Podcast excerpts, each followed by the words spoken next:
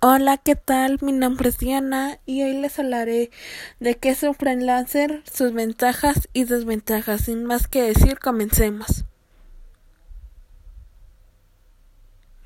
Bueno, para empezar, un freelancer es una persona que trabaja de forma independiente, es autosuficiente y autónomo, que se trabaja a sí mismo y no necesariamente tiene que tener un grado superior de estudios para que tenga éxito. Solo tienen que contar con tiempo y dedicación a lo que se muestra, aparte de contar con habilidades, talentos o conocimientos.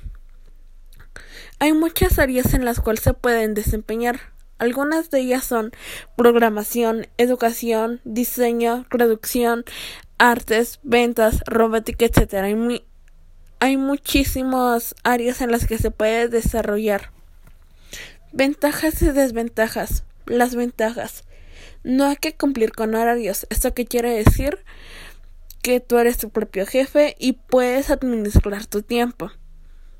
Puedes organizarte y como he dicho, puedes administrar tu tiempo y elaborar actividades que normalmente en un trabajo formal no lo harías. O sea, no estoy diciendo que este no sea un trabajo formal, claro que lo es, pero uno presencial, por así decirlo.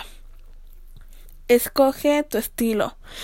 En algunos trabajos tienes que llevar un uniforme el cual te identifiques como empleado de ese trabajo. Mientras tanto, al ser un freelancer, no tiene que ser así. Puedes utilizar la ropa que te quieras. Y como lo dije al principio, puedes escoger tu estilo. Tiempo en familia. Si eres una persona que ama estar tiempo con su familia, esta sería una muy buena opción para ti, ya que, como he dicho antes, permite, te permites a ti misma administrar tu tiempo, aparte de que puedes estar en eventos o momentos muy especiales para tus familiares tienes control. Las personas que trabajan de forma independiente controlan la libertad y carga de horario de su trabajo y elegir los proyectos que desean llevar adelante y cómo hacerlo. Este tipo de personas puede empezar a hacer proyectos y adelantarlos y cómo hacerlos. Por ejemplo, si a ti te gustaría hacer un proyecto para una empresa o institución, puedes ir dándote ideas y haciendo bocetos y mostrándoselo al instituto o empresa al cual se lo vas a mostrar. No hay límite de ganancias. No tienes un sueldo fijo. Puede ser muy bueno o malo. Eso depende de la calidad del trabajo y capacidad que tengan en encontrar clientes como le he dicho antes, este, al ser tu propio jefe, tú sabes cuánto dinero vas a ganar, si quieres mucho o quieres poco, o quieres moderado, eso ya es decisión de ti. Va a haber clientes en, el, en los cuales sí van a ofrecer un buen precio por tu trabajo y hay otros que pues no. Van a querer que les entregues un buen trabajo y te van a pagar muy poco. Lo recomendable sería que, dependiendo de tus habilidades y conocimientos en el área que te estés desempeñando, puedas cobrar tu trabajo de manera justa, ni tan bajo, pero tampoco tan elevado. Sus desventajas. Algunas desventajas serían solo ganas cuando trabajas. Como le he mencionado antes, no tienes un sueldo fijo.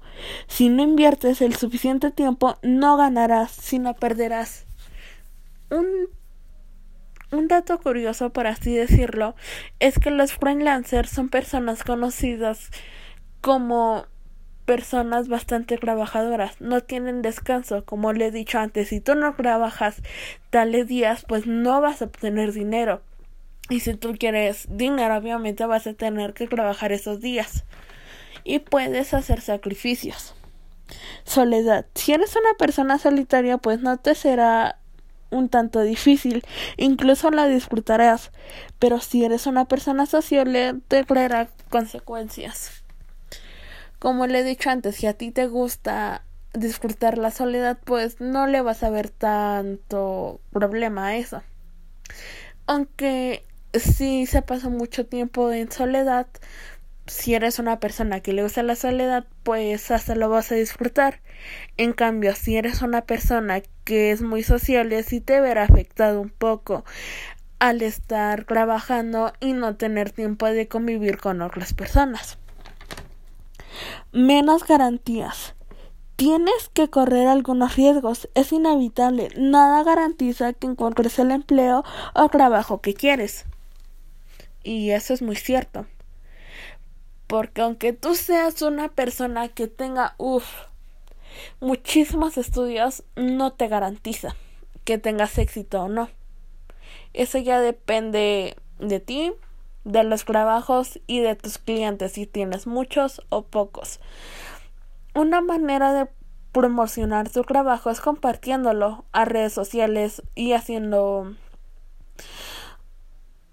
ventas, para, no ventas, sino haciendo volantes y mostrándolos a todo mundo que tú eres una persona que puede desarrollar proyectos.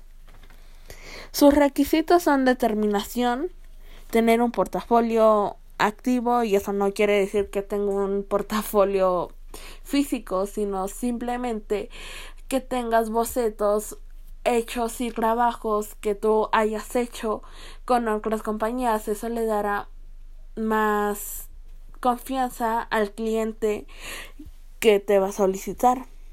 Equiparte. Equiparte tienes que tener un buen equipo con el cual puedas trabajar. Al principio te será un poco difícil. Y una ventaja sería que no tienes que gastar tanto, puedes empezar con poquito, pero entre más vaya produciendo entre más vayas tu producción o ganancias, pues mayor va a ser la demanda y vas a necesitar mejores utensilios. O sea, no digo que tengas que empezar como un profesional, no. Empieza con algo pequeño y si ves que este trabajo es para ti, puedes irte desempeñando un poco más, un poco más e ir haciendo más equipaje apuntarte en plataformas freelancer. Hay muchas personas que son freelancers y para promocionar su trabajo tienen que compartirlo, tienen que hacerse conocer, como le he dicho anteriormente. Precios justos a tu trabajo. No eleves tu trabajo, pero tampoco lo baratees, no. Simplemente tienes que ponerle un precio justo a tu trabajo tener horario de trabajo. Eso ya lo dice todo y espacio de trabajo adecuado. Hay veces en las cuales tú quieres trabajar en un lugar, pero ese lugar no es el adecuado. Puede que haya mucha interferencia o que haya no sé, algo que a ti te disguste es preferible elegir un, un lugar en el cual tú te sientas cómodo, bien y estés dispuesto a trabajar. Bueno, eso ha sido todo. Muchas gracias por ponerme atención. Sin más que decir, nos vemos hasta la próxima.